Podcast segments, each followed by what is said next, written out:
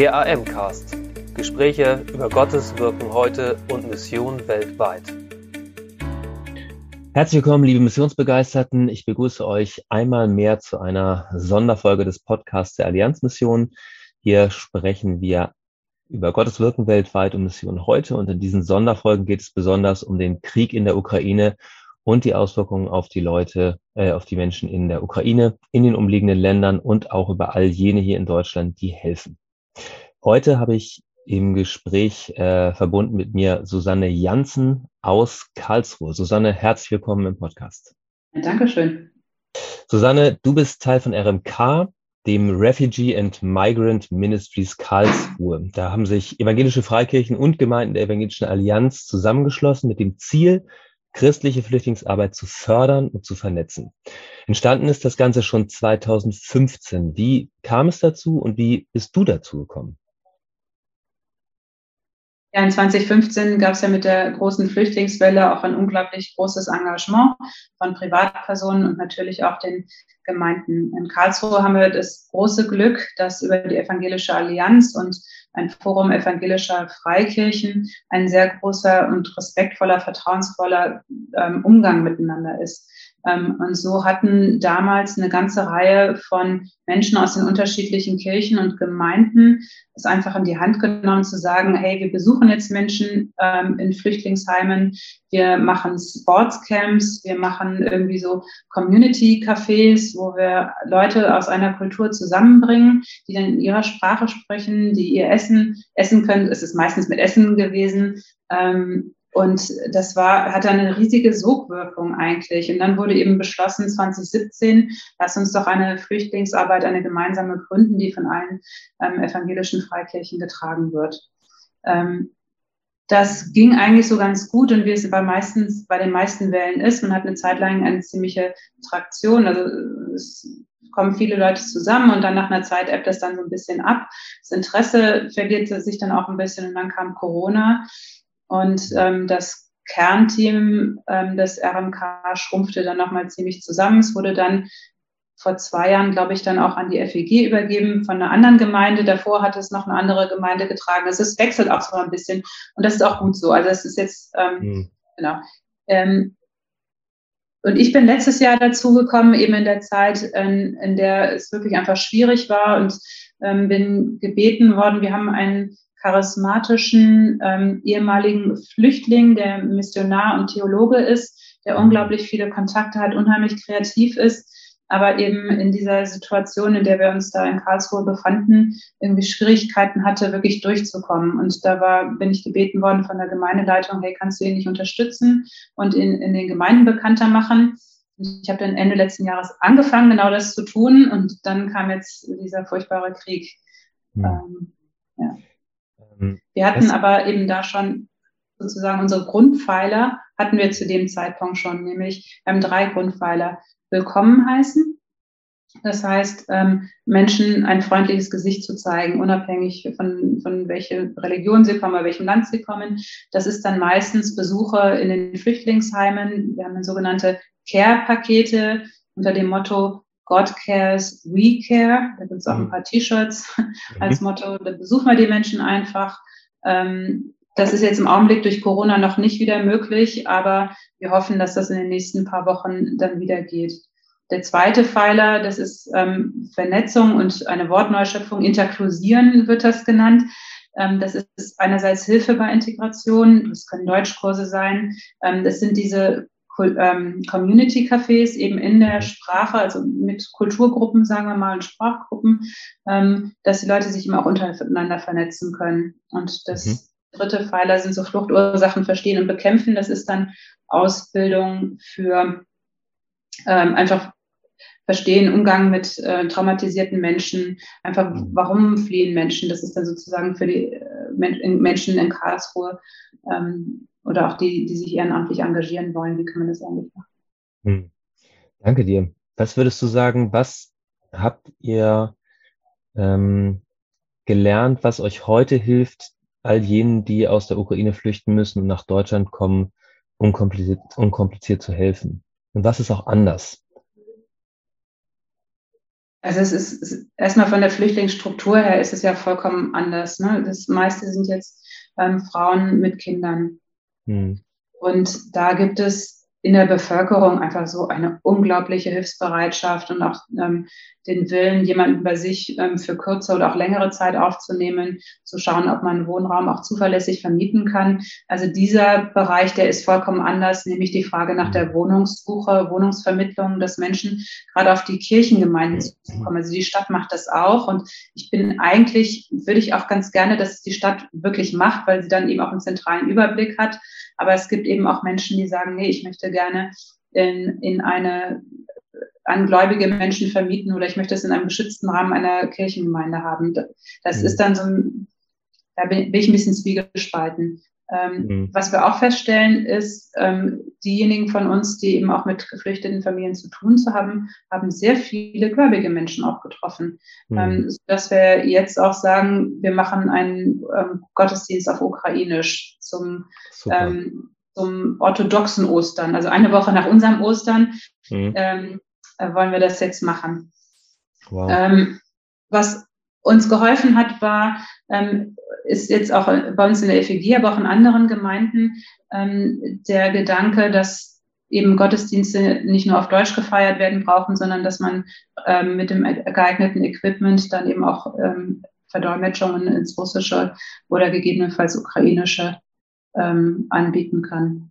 Mhm.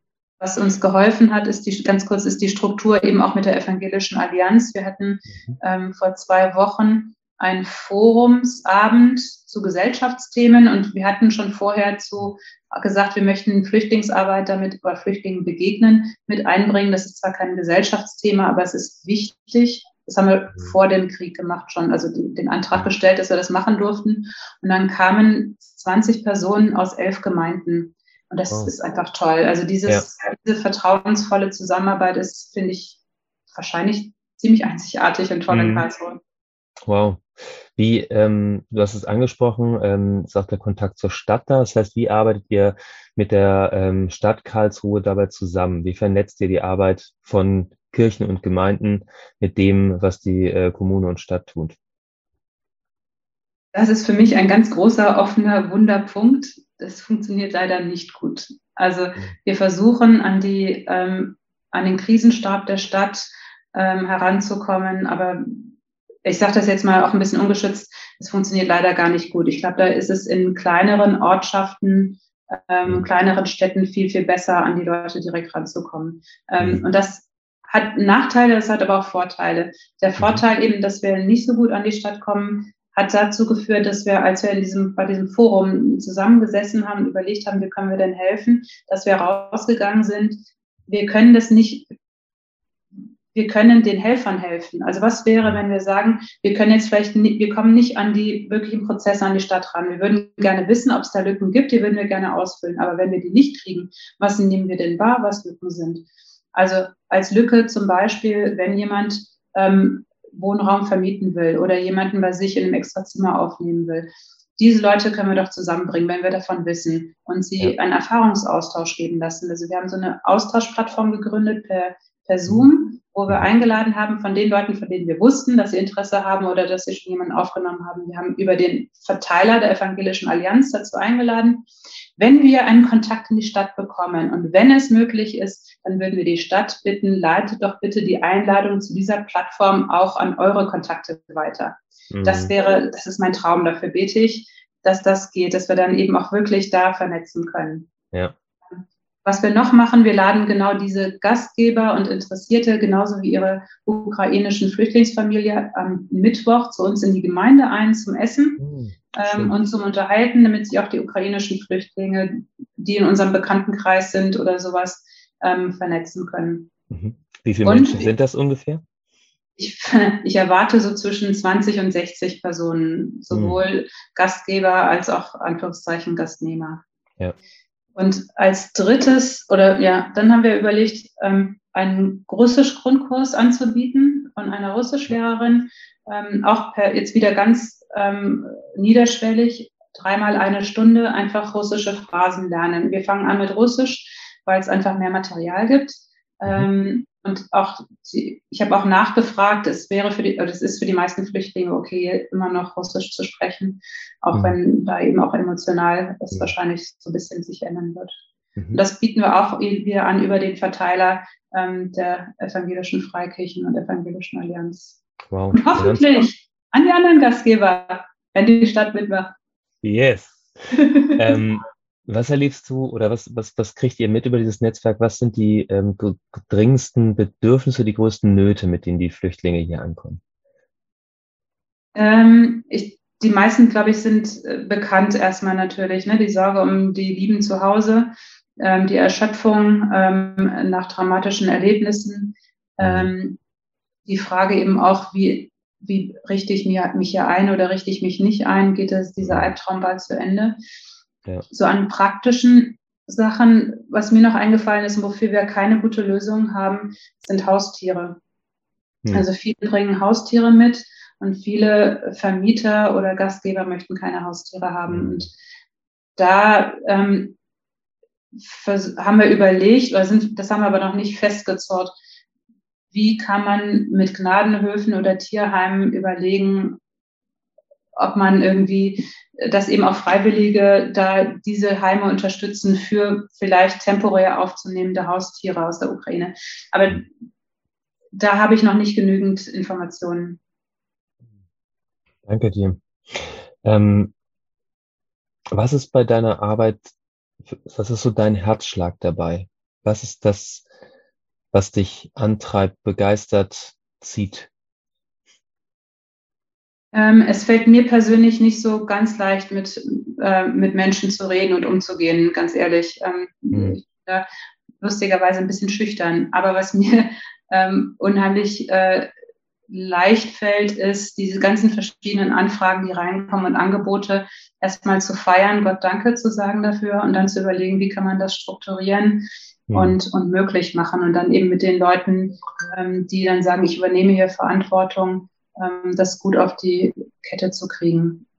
Mhm. Das, das treibt mich an. Und dieser unglaubliche Respekt, auch den ich erlebe und auch, ähm, man ist ja in einem ganz unsicheren Rahmen. Man weiß ja gar nicht, ist das jetzt gut oder richtig oder nicht. Und dann einfach zu wissen, wir dürfen Fehler machen, wir versuchen es einfach und ähm, dann mhm. schauen wir, was passiert. Das äh, finde ich ganz toll. Mhm. Und gleichzeitig zerbricht es mir aber natürlich das Herz, wenn ich ja. die Menschen sehe oder ähm, höre, was, was ich berichtet bekomme, das ist ganz furchtbar. Ja. ja. Und parallel auch so ein bisschen, bin ich auch, bis, teilweise muss ich gestehen, bin ich auch ein bisschen traurig, dass über die ukrainischen Flüchtlinge, die anderen Flüchtlinge, die tagtäglich nach Deutschland kommen, so ein bisschen übersehen werden. Hm. Und da versuche ich zumindest auch mit dem ganzen Hype, vorsichtig gesagt, um die Ukraine auch zu gucken, hey, wir haben noch andere Dinge brauchen auch unsere Hilfe.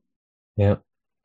Welche, wenn du es mal runterbrechen müsstest auf, weiß nicht, ein, zwei, drei Empfehlungen, ähm, was würdest du anderen Gemeinden in anderen Städten oder Ortschaften mitgeben, wenn sie nicht nur alleine was machen wollen, sondern anfangen wollen, es zu vernetzen? Ich glaube, als allererstes ist eine gute Beziehung zu den Krisenstäben in den, ähm, in den Städten oder, oder Ortschaften, also mhm. Landratsamt oder wie auch mhm. immer. Das ist, glaube ich, das Allerwichtigste, denn da laufen viele Informationen zusammen und man muss einfach gut verstehen, wie es bei sich in der, in der Stadt aussieht oder im Ort. Ja. Das Zweite ist, ähm, man sich überlegen, wofür wollen wir eigentlich stehen. Also ähm, als wir eben am Anfang nicht wussten, was können wir denn konkret machen, einfach zu überlegen, wie können wir denn Menschen helfen, die etwas tun. Ähm, da kann man niederschwellig Angebote eben auch über Zoom machen und ähm, einfach Leute zusammenzubringen, dass die sich vernetzen können, also ganz low-key.